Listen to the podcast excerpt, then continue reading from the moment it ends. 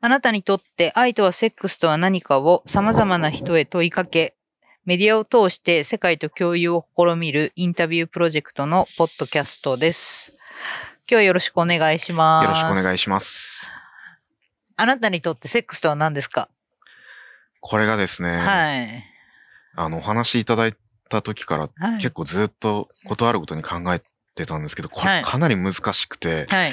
ちょっと未だにピンときてないっていうのがうん正直な答えなんですけど、うんうん。つまり、なんか僕の人生においてどういう立ち位置をし、なのかみたいなのっていうことですよね。うん、その、まあ、セックスにどういうものを求めてるのかとか、あうあ、ん。まあ、ってかんううんどうぞどうぞ。はい。って考えたときに、うーん、例えばまあ快楽とか、うん。えー、癒しとか、うんいろいろあると思うんですけど、はいはい。なんかどれもちょっとピンとこないうん。ので、っうん。ていうのが、えー、僕はちょっと最近全然セックスご無沙汰っはいはい。ていうのもあると思うんですけど、その理由が。その、どれ、どれぐらいですか？絶対私より長くはない自信があるけど。その、ゲイの人のって言うと、そのあまたそうやって決めつけてみたいな風に、あーまあ、そのディスられる可能性もあるけど、1ヶ月やってないと長いことやってないみたいなぐらいの。あー、そうですよね。うんえーと、そう。結局僕の感覚なんですけど、ん20代の時はうん結構、あの、やりまくってたんで、はいはい。うんその時と比べるとっていう感覚なんで、今は、うんえっ、と、どれぐらいだろう？半年ぐらいですかね半年。まあ、あーまあでも長い方かも。うんその若さでう、んそういう出会いもいっぱいあって、で、ここ東京でって思うと、3桁いってます？今までの経験人数は3桁いってると思います。って思ったら半年はめちゃめちゃ長いですよね。だから、この3年ぐらいうん。で経験した人はう、ん。全部覚えてるぐらいの、えっと、少ないからってことなんですけど、はいはい。少ないから、、えっと、全員、誰といつぐらいにやったか、はい、その内容まで結構覚えてるぐらい少ないんですよね。はいはいはいうんなので、なのでっていうか、そう、だからセックスって、なんだろうな、自分にとって。そのやりまくってた時と、はい今と、そのセックスに対する感覚、まあ距離感多分全然違うと思うんですけど、うん何か違いってあります？うーん。あ、あります？なんか、はいはい。やりまくってた時は、う。うんーん。そうだな。やりまくってた時は、ちょっと火遊びっぽい感覚うん。をセックスに求めてたような気がします。せ刺激的な。刺激そうですそうですんうんうん刺激とうか、ん。うーん。まあまあまあ。なん何らかのストレスのはけ口とか、うんうんうんそういう、あと、えっ、と、出会いに対しうん。うて、ん。すごくハードル、心のハードルが低かったというか、すぐ、はいあの、出会いに対して何も億劫じゃなかったんですよね、昔は。ああ。まあ、でフットワークが軽いってことですよね。そうフットワークそうですそうですうんうんフットワークが軽くて、なんかアプリとかで、えー、見つけて、うん。なんかマッチしとかして、うん。で、そんな会いましょうってなるまでのうん。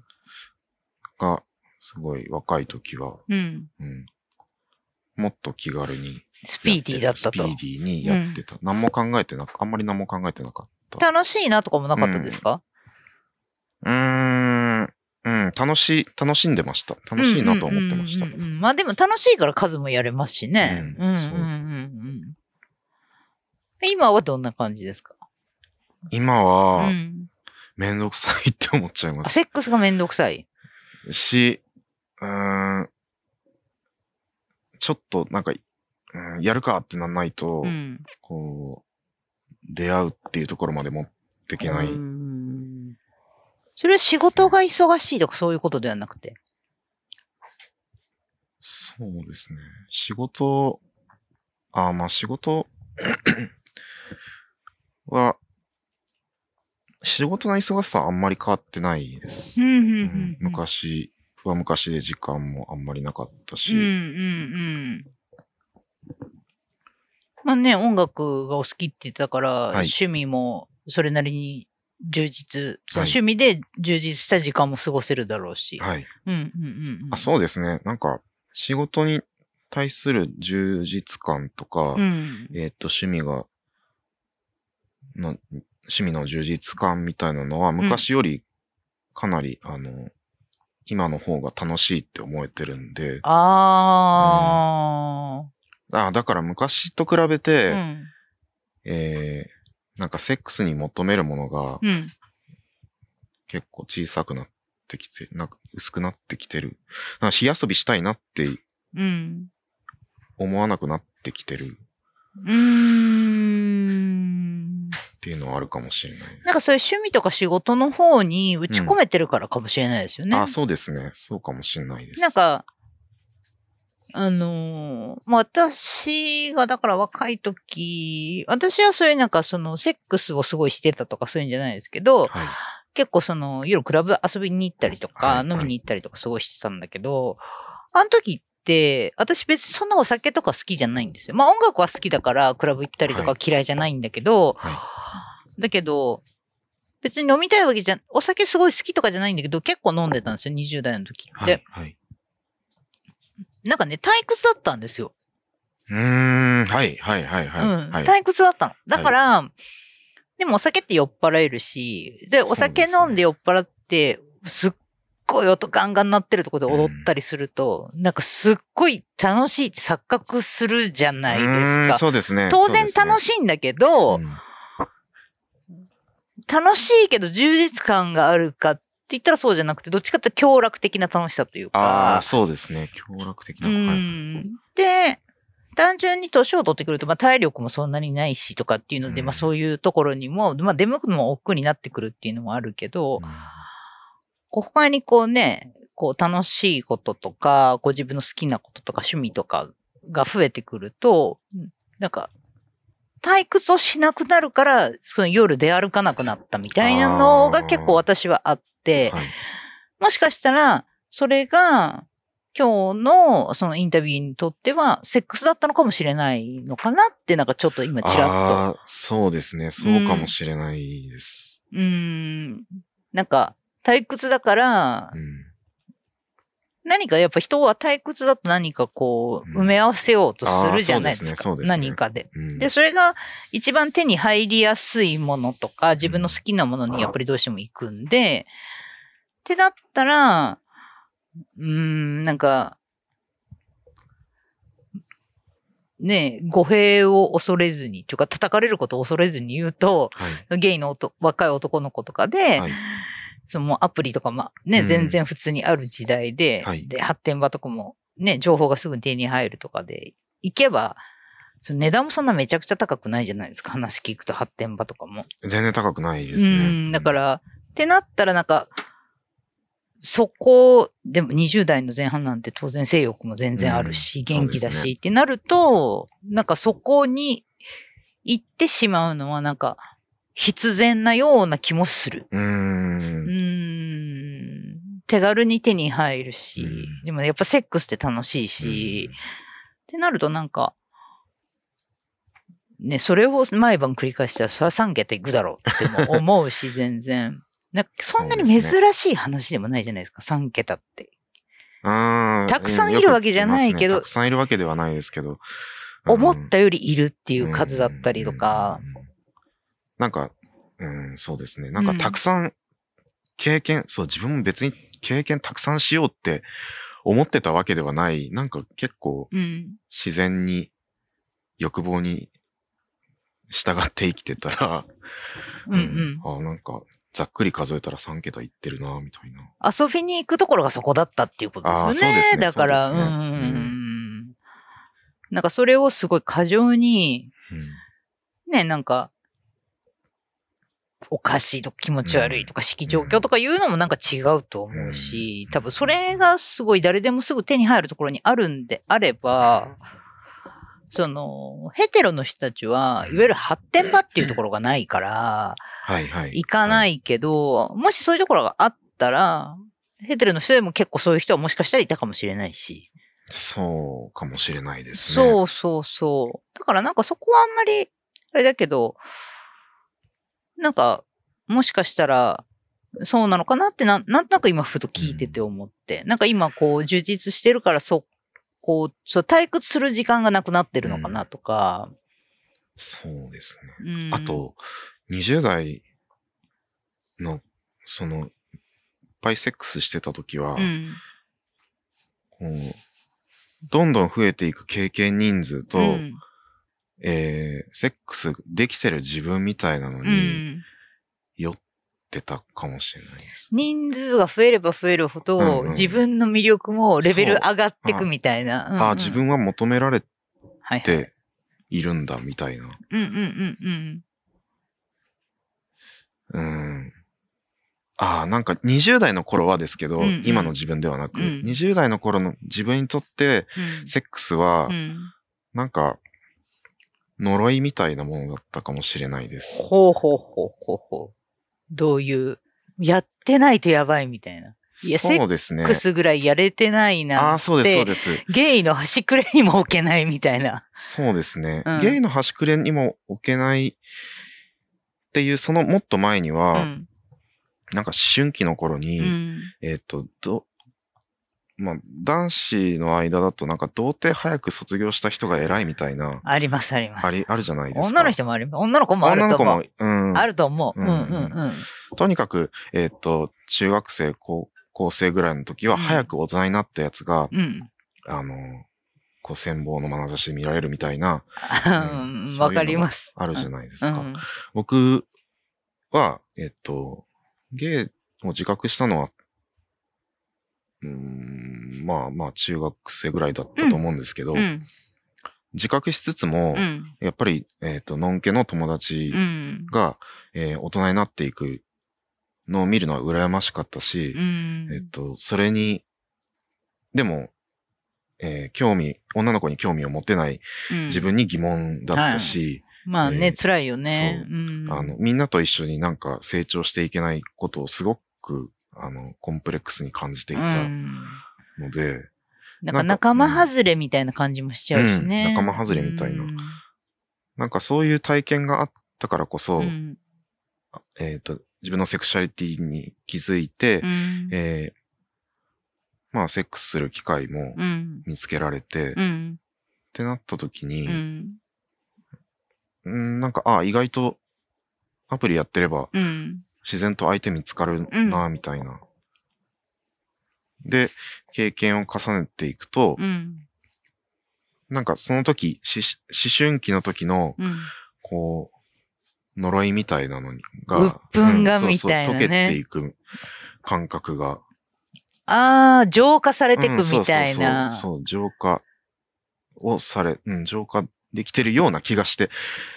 はいはいはいはい。うんあのーその時の自分のうん、この、うつうつとした気持ちとか、こ、そうう溜まってる、こう、もやもや感が、あの、こう、天に消化されていくじゃないけど、ね一、回セックスするごとに、うんまあ、悪が抜けていくじゃないけうんど、そうですねうんうんうんうんだから、やってた。うん。うん。セックスしてた。っていうのはあるかもしれないです。で、今は、うん。多分今はうん仕事が充実してたり、うん。えっ、と、音楽、まあ、音楽活動をやってたりするんですけど、うんそれが、うん、結構見えてきたというか、うんあのどうしたら納得がいくようにできるかみたいなのが見えてきて、うん。なんだろうな。うーん。なんか自分は自分でいていいんだみたいな、はいはい。うん感覚を最近少しずつ覚え始めてきたから、うん。なんか闇雲にセックスするうん。目的がなくなったというか。まあでも、それが今までセックスに対してね、求めてるうん主たるものだったとしたら、うん今は前ほど当然セックスはいらなくなりますようんいらなね。くなってうんうん。きてますね。うん。今恋人はいるんですか？いないです。いらないですか？欲しいです。欲しいんだ。それは欲しいですね。その、今までお付き合いされたの、人って何人ぐらいいるんですか？1 2 3 4人。4人です。でちゃんと付き合った、ちゃんと付き合ってたって言い方も失礼な話だけど。そうですね。ちゃんと付き合ったうん。のは4人ですう。んうんうんうんうん。結構長い間。えーっと、いや、それぞれ、あの、3ヶ月、一番短いのは3ヶ月で、うん。長い人は、うん。えーっと、トータルで3年で、うんその中の2年間は同棲もしてました。はいはいはいはい。うんこう、当然好きでお付き合いされてたんですよね。はい。で、まあ、例えば発展場とか、そういう、うんまあ、不特定多数とセックスするって、まあ、その人、まあ、見た目がいいとか、自分ごが好みだとかで当然セックスしたりとかすると思うんですけど、その好きな人とするセックスと、そういう発展場とかで、こう、いろんな人と、とりあえずセックスしたいからするっていうセックスって、何か違いとかってありました？自分の中で。うーん。あースリルを楽しむか、うん。うーんなんだろう。スリルを楽しむか存在を認めてもらうかみたいなのの違いはあるかな。そう、えっと刺激的なのは、あの、不特定多数とかはいはい発展場だったり、はいえーその辺で見つけたうんうん人だったり。で、恋人とのセックスはまたちょっと違ってくるうん。かなと。なんか、なんか違いますね。うまく言えないけど。どっちがう、ん。こう、楽しいというか、どっちの方が好きですか？どっちのセックスの方が好きですか？これは、どっちも好きでもいいですよ、別に全然。うん、どっちも好きですね。うんうんうんどっちも好きです。うんうん。うん、両方欲しい。え、今の感情でですか？あ、ももちろんもちろんもちろん。今の感情だと、いうん。や、そんなにスリルはいらないです。こう、お互いを認め合うというか。そうですね。こお互いを認め合ううん。セックスうん。が今はしたいはいはいはいはい。です。だから、まあ、刺激っていう部分では、だからその趣味の方とか、その音楽活動の方で、まあ、こう満たされてはいるんですもんね。ね満たされているうん。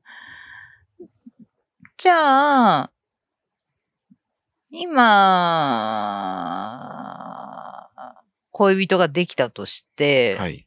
その浮気とか結構します？するタイプですか？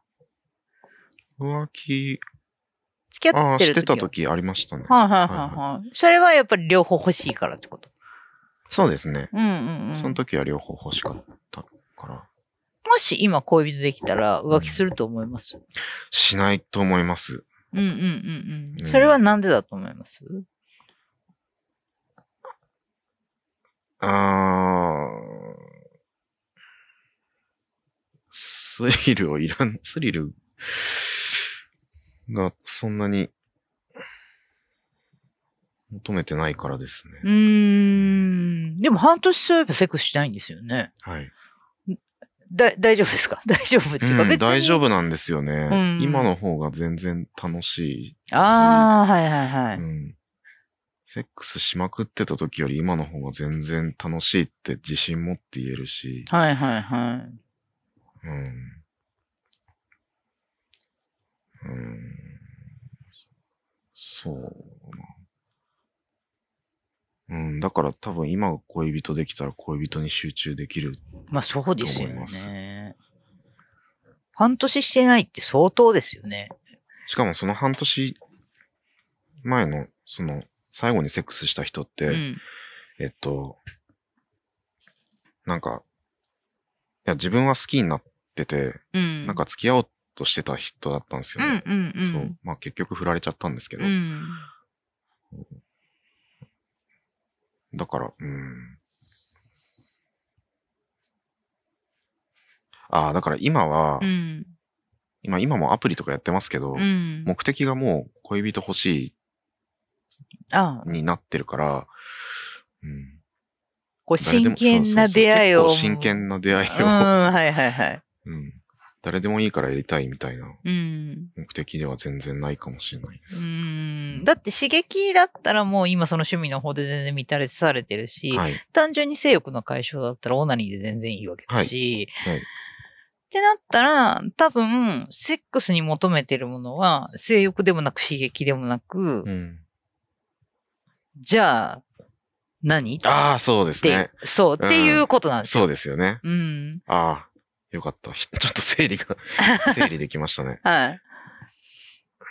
その、それが絶うん。対、これから先の絶対の答えじゃなくていいんですよ。はい今のあなたにとってなんで、うんってなった時に、今自分がセックスをするんだとしたら、その、セックスとか、まあどういうセックスがしたいかとかでもいいし、はいそのプレイがどうこうとかじゃなくて、こうなんかこう、お互いいたわり合えるような感じがいいなとかだったり、ああ、そうですね。なんかマッサージの延長とかでいいかな。ああ。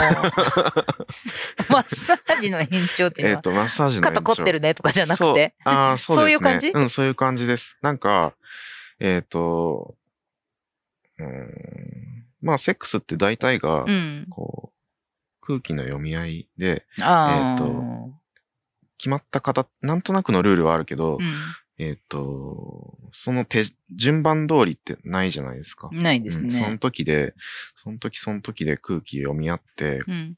探り合って、うん。が大体まあセックスっていうものだと思うんですけど、うん今の自分は、うん。うん、本当マッサージの延長、なんか、抜いてほしいんだよねって言われて、うん。あ、抜い、じゃあ抜いてあげるうん。ぐらいでいいかもしれない。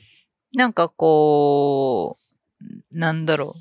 体を満たすと、その性欲を満たすとかじゃない何かを求めてるってことですよね。あ、そうですね。うんうんうん。そりゃ、どうせやるなら絶対気持ちいい方がいいに決まってるけど、うんそりゃ、うん。あ、だから、う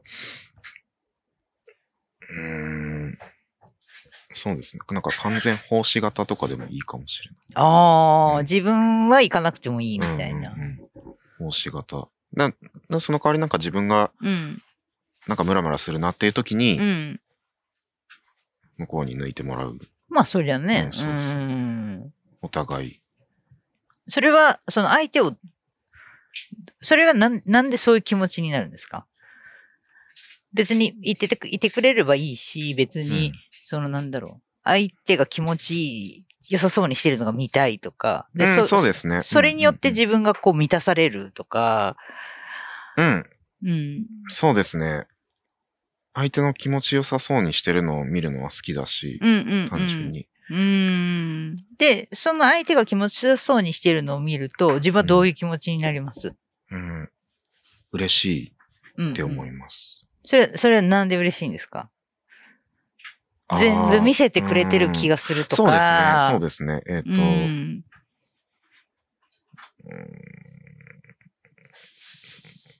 そう。あのさらけ出してるって感じがするとか。相手がうんさらけ出してくれてるのを、まあ、うん、つまり自分を信用してくれてるような気がするから。はあはあはあはあ、はいはいはいはい。で自分も相手を信頼してるから、うん当然自分が行かなくても、うん。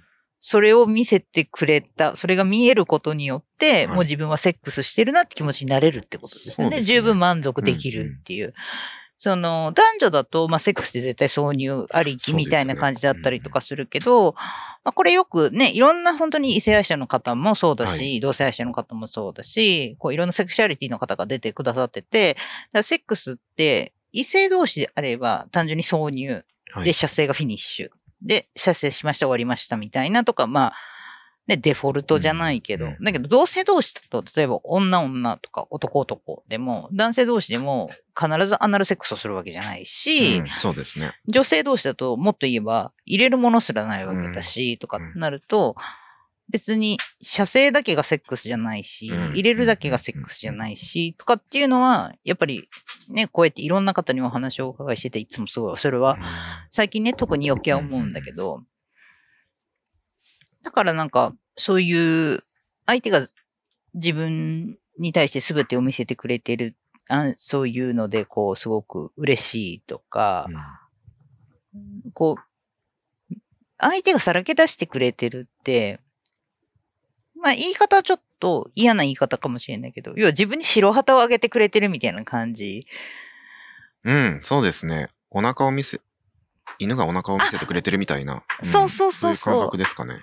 で、なんかそれって、無条件に可愛くないですか？うん、うん、可愛いと思います。で、無条、そういう人見ると、自分もそれができるじゃないうんですか。、そうですね。うんうんうん。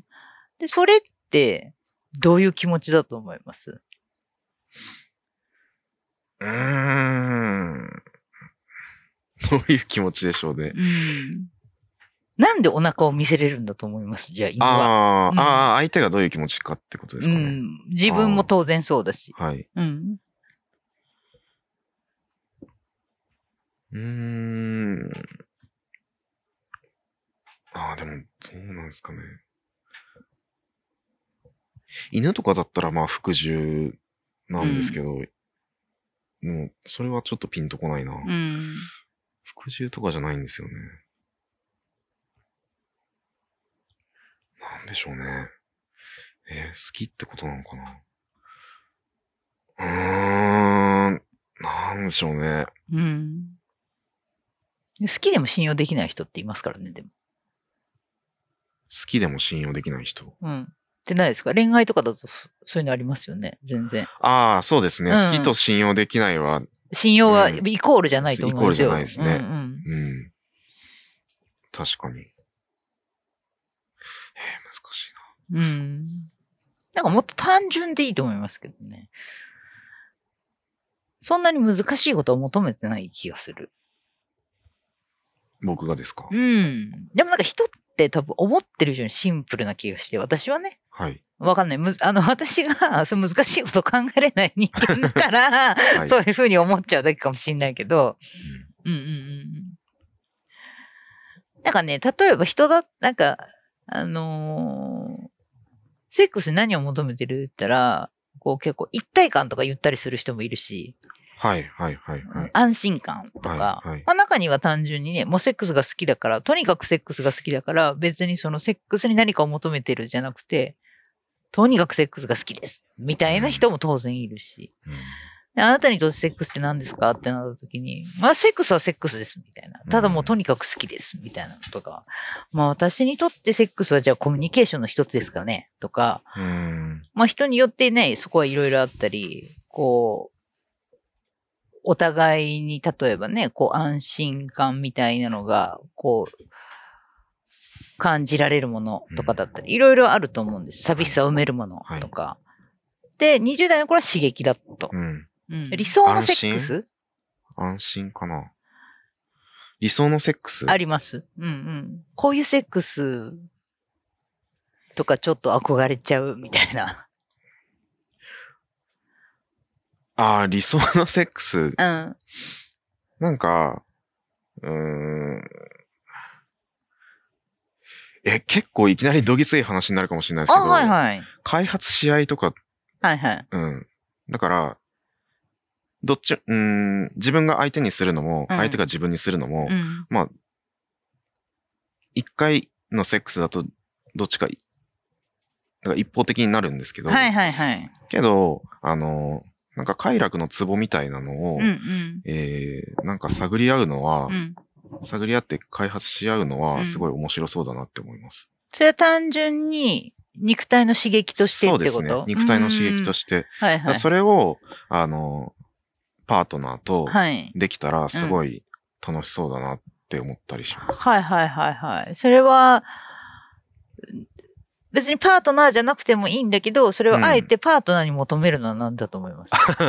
そうですよね。だって、気持ちいいだけだったらね、さっきも言ってたけど、別に、めちゃめちゃ気持ちいいオナニーを追求してもいいわけじゃないですか。そうです、そうです。そうですね。自分の体だったら多分自分が一番わかるだろうし、そこに他人を、あえて他人もう、んそれも全然見ず知らずの他人じゃなくて、自分の恋人としたい、自分の好きになった人としたいうんって思ってるってことだから、はい。うんうんなんすかね。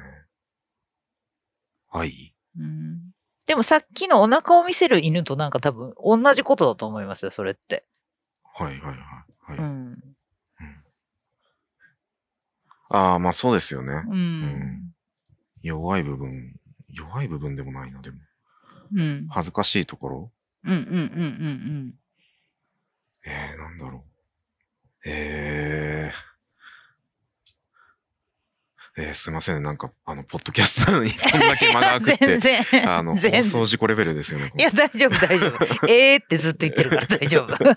すみません。でもなんか私が聞いてて思ったのは、その、お腹をこう見せる犬はい。とかって、まあ、要は、まあ、その高産だったりとか、なんか私ちょっと動物とかあんまり興味ないんで、はいその、なんで動物がお腹を見せるかとか、こう、本当のことはわかんないですけど、こう、相手を完全に信頼しないとそれってできない。うん。多分、自分が犬だったらね。なんか、で、その、すごい気持ちいいとこ開発し合いたいとか言って、でもなんか、めっちゃ相手とのセックスですっごい気持ちよくなっちゃったりとかしたら、自分が負けみたいな感じになっちゃったりとか、いまあわかんない。他の人はわかんないですよ。私はね、結構なんかそういうのがあったりとかもしたりして、なんかそこまで見せれるって、やっぱり私は相手を信頼しないと結構できなかったり多分するんですよ。うんそうですうね。ん。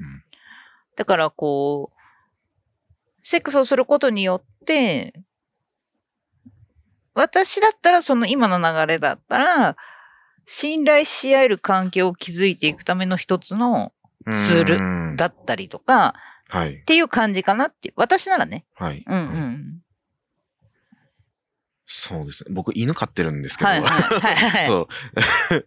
犬が、うんそう、めちゃくちゃううちの犬、お腹見せてくれるんですけど、うんうんうんまあ確かに信頼、信頼されてるんだなと思うと同時に、うんあの、犬ってものすごく上下を気にする動物はいはいなんですね。ああ、って言いますね。そうそうそう。んんマウント。だから、僕に今めちゃくちゃお腹見せてくれるけど、うん。多分犬はうん。マウント取れるものなら、うん俺にマウント取りたいって多分ずっと多分一生持ってる動物。こんなに大きさが違うのに、そうそうそうどれぐらいの犬飼っとるか知らんけど。だから犬って一生トイレのしつけとか、うん。あの、ほんと気抜くと忘れちゃうぐらい、あの、一回やったらもう OK っていうものでもないぐらい、一生あの、気をつけてあげてないとうん。見張ってなきゃいけないってこと？そこまあ、でいや、そこまでは、厳しいそこまで厳しくはしてないですけど、うんうんだから、結構僕が隙を見せると、うん。うん。あの、そういうの見てる動物だと思ってる。ああ、はいはいはい。だから、犬に置き換えるっていうのは結構ちょっと自分の中でピンとこなくて、はいはい人間同士だったら、うんあの、恋人とその、マウント取り合いたくは絶対ない。はい。うんうん。可能な限り、うん。あの、イコールのイーブンな関係で対等でね。うん対等でいたいとうん思ってるので、うんうん。うんでもそうだね。開発し合いたいとかだったらそうですもんね。一方的に気持ちよくするとか一方的に気持ちよくなるとかじゃないですもんね。うんそうですねうんうんうんうん、そこはお互いにできれば、うーん。まあでも信頼の一つではあるかもしれないでうすね。ーん。こう、お互いを信頼しているからこそできることだと思うのか、うんし信頼を築いていくためにある行為だと思うのか、どっちですか？どっちかというと。ああ、それは前者ですね。信頼してるからこそうん。できる。行為。うん。別にそれがなけれうば、ん。信頼関係が結べないとは思ってないです。はい、はい、はい。それはまた別の話。うん。セックスって、うーん、なんだろう。人によってこれが苦手、これが好きっていうのがものすごく個人差があるプレイとしてってことプレイねと。してうんうん。から、うん。自分がそう思ってても、うん。多分無理なものは無理っはいはい。て思われたらそこでおしまいうんうんだし、うん。だから、それは、そんなに、できたらいいなって本当理想ですうん。ね。うんでもね、理想、だから個人的な理想。うんうん、理想は手に入らないってわけではないのでね、うんそういう人もはい。もしかしたら現れるかもしれないし、うんうんうんうんうんうん。で、まあもう刺激もいいですと。はい性欲もまあなんとか自分で解消しますと。っはい。てなった時に、まあなんとなく新しい恋人ができたら、うん。お互い気持ちよくなれたらいいね、みたいな気持ちもありつつ、はい。では、今のあなたにとって、セックスは何だと思いますか？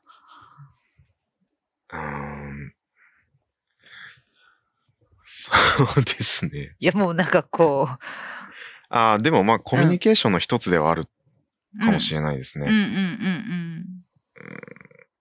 体を使った。ああ、はいはいはいはいはい。なんか、分かり合え、うん。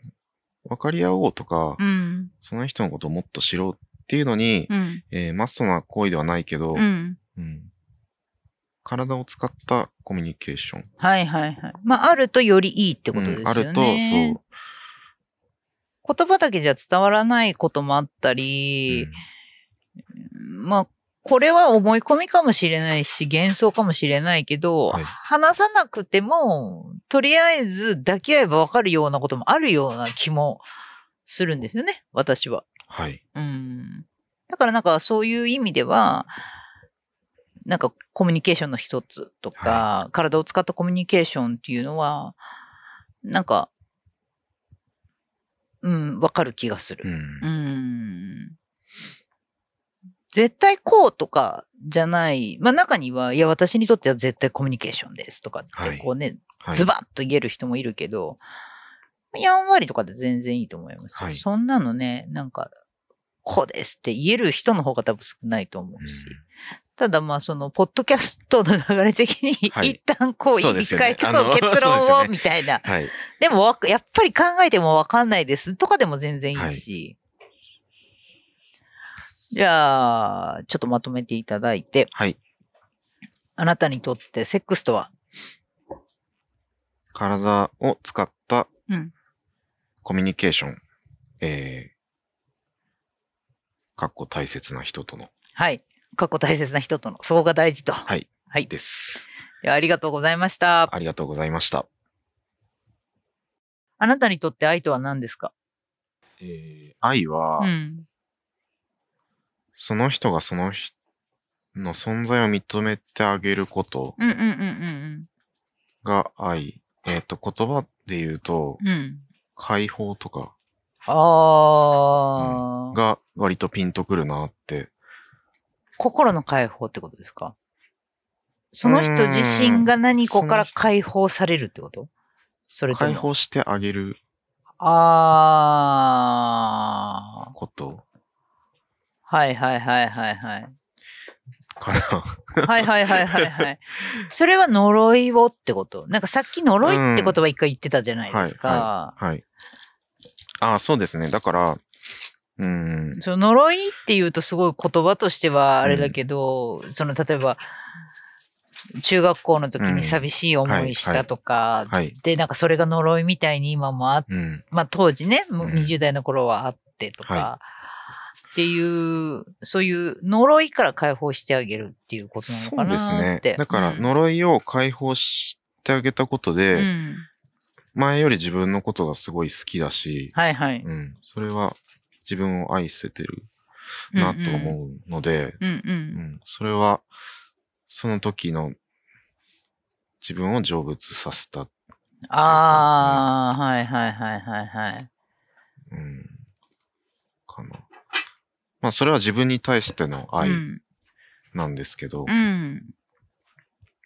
なんか他人に対しても、うん。同じかなって。はいはいはい。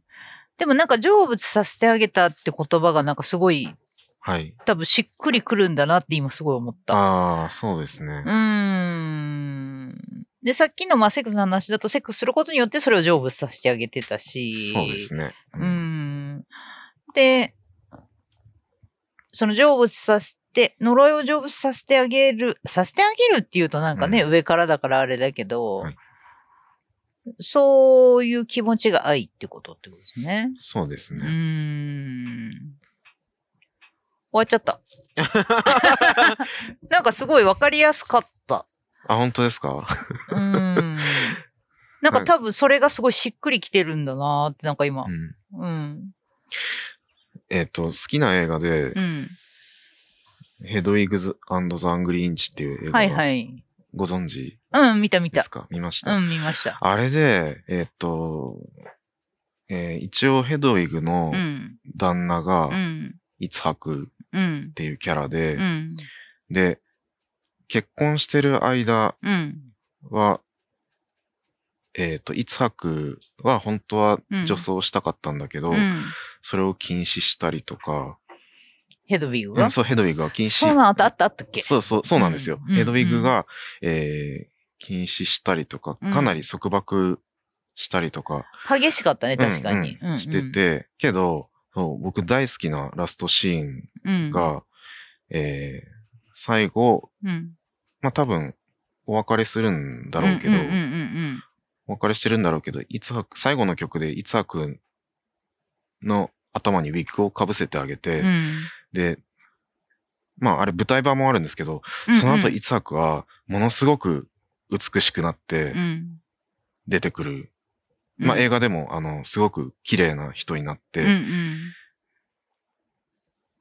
でなんか、その時多分ヘドウィグはいつはくを解放してあげたんはい。だと思うんですね。うんうんなんか形としては多分お別れしてるんですけど、うん。うん。ああ、なんかすごいこれ愛だなって思って、はいはいはいはいはいはい。僕はすごくあのシーンが好きで。そこには自分のエゴが介在してないってことですようね。ん、そうですね。うーん。でもなんか、うん。あれさ、ラストシーンってそうだったっけ？あれ。ラストシーンそうですね。なんかあのヘドウィグがすっごいもう怒って歌ってるシーンが強烈すぎて。ああ、そうですね。うん前半の方とかうは、ん。あの、多分、すべてに怒ってて、そうだよね。そう、昔の恋人に曲をパクられて、うん。えっと、それで、う昔の恋人売れるんですね。はいはいはいはい。でそれに対しても怒ってるし、うん。多分、旦那に対しても怒ってるし、はい自分の、えっと、どっちつかずなうん。アングリーインチに対しても怒ってる。あれ、アングリーンチってヘドウィグの正規自体がはい。ちっちゃかったみたいなのなかったっけ？そんな感じじゃなかったっけ？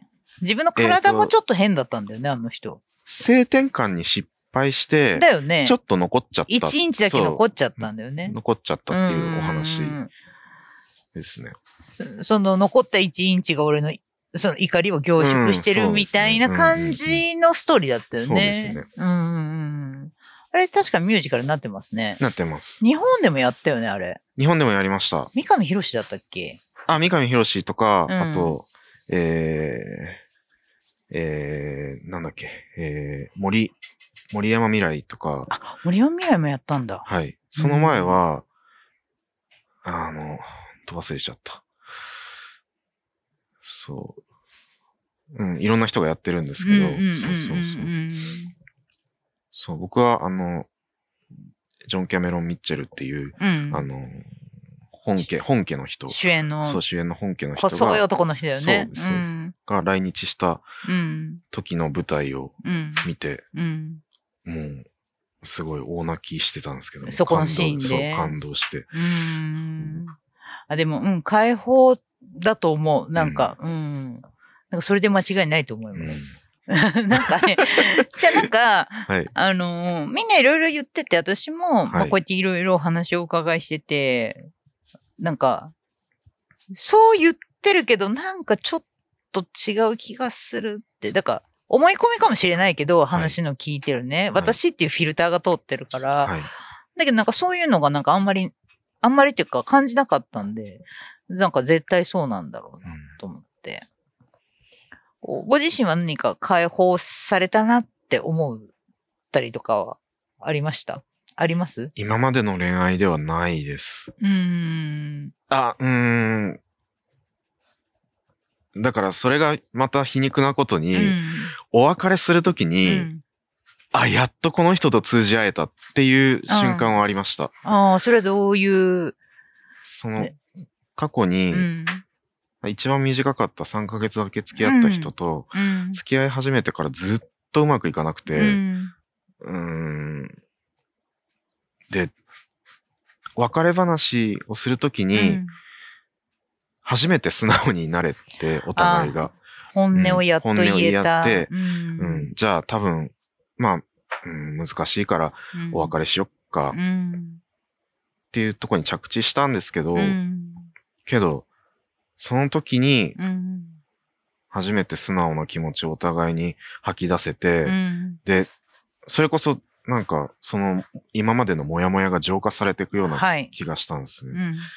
で、その、その子とは今、うんまあ、あんまり連絡最近取らなくなっうん。たんですけど、すごい、あの、心の中では結構ベストフレンズ。ああ、はいはいはい。ですね。合う合わない関係ないですからね、うんそれって。うんそうそうそう。あ、全然会ってないけど、う。うんん。会ってる頻度とか、長くいる時間とかとは、なんかやっぱり、うん。それはやっぱり、あの、絶対に比例するものではないと思います。ううんそうねん。なんか、ああ、そうか、解放ってでも、本音を言えたって言ったから、もしかしたら、こう、あ、解放、うん、解放、うんうんうん。ありのままってアナと雪の女王じゃないけど、はいその、そのまんまのあなたでいいよっうんて言ってあげることなのかもしれないですね。そうですね。うん。でも解放っていうのは、そのプロセスであって、うん。うん。うんうんうんうんうんそうですね。かもしれない。うん。まあ、解放をさせてあげることうんなのか、それとも、ありのままのあなたを受け入れようとする気持ちなのか、それはどっちだと思います。どっちが愛だと思います。どっちに、あが愛に近い。うん。うん。その解放っていうのは、ありのままのあなたでいていいよってしてあげたい気持ちってこと？それとも。うん。その手助けを自分ができればとは思います。うんうんうん。で、それは当然大切な人だからそう思うってこと？うんそうですねなるほど、なるほど。だからそういうふうに、助けてあげたい気持ちってことかな、うんそうですねじゃあ。助けてあげたいうん解放はだって本人が、周りがどれだけしうん。させようとしてもやっぱり本人がするものだから。なるほどね。じゃあ解放っていうよりも、ありのままのあなたでいいよって思う気持ちとかの方が近いかもしれないですね。愛って言うんだったら。うーん。うん。うん。そうですねあ。、それか解放される瞬間が愛なのか。どうでしょうね。うなん、か、自分を解放したいっていううん、とか、うん解放したいって思うこと自体は結構誰でもあると思うんですけど、うんうんうんうん。うんそうだな。どうしたらいいかわからないもんね、自分だそと。う。自分でどうしたらいいかわからないって人にう、ん。うーん、それこそ、えー自分っていう存在うに、ん。それを見せてくれて、うん。で認めてあげるうん。っていう行為が愛なのかな。ああ、はあ、はあ、はあ、はあ、はあ、はあ。なるほど、なるほど。うんその人の、だからいいところも悪いところもうんすべてってことですよね。そうですね。それも含めて、受け入れることってこそうとでか？ですすね。ああ、うんうん、うん。それとも、そういう部分も含めてうん。解放していくっていう気持ちが愛なのか？どっちですかね？受け入れる、受け入れてるのはまあ受け入れてるうんんで。すけど、うん、理解、うーん、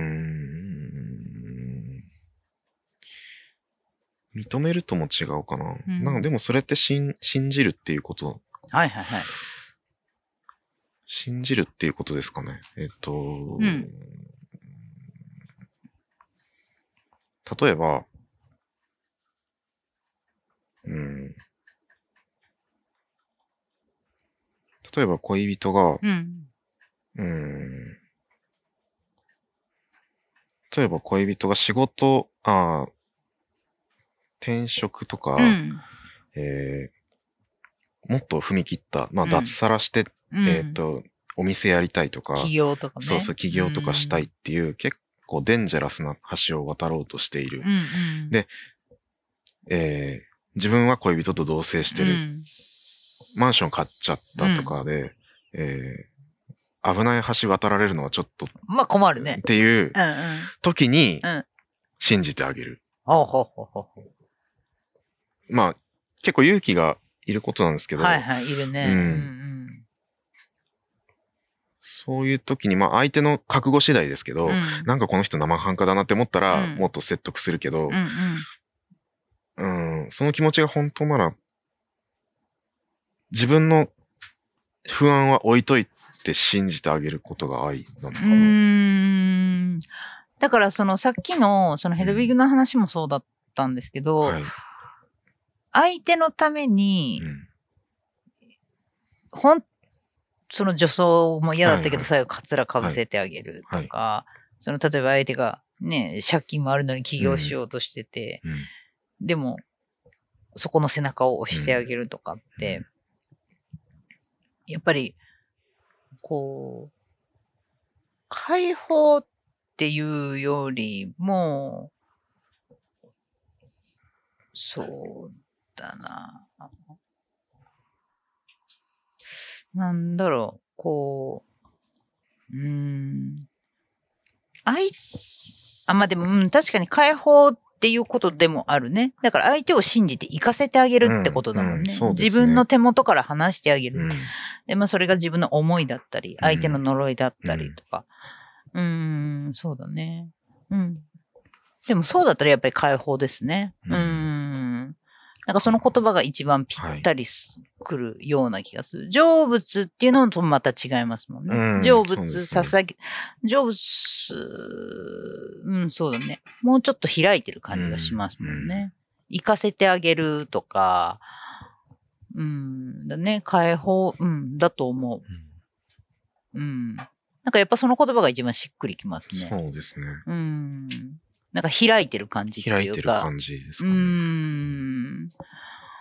わかりました。では、ちょっと最後にまとめていただいて、あなたにとって愛とは？解放です。はい。ありがとうございました。ありがとうございました。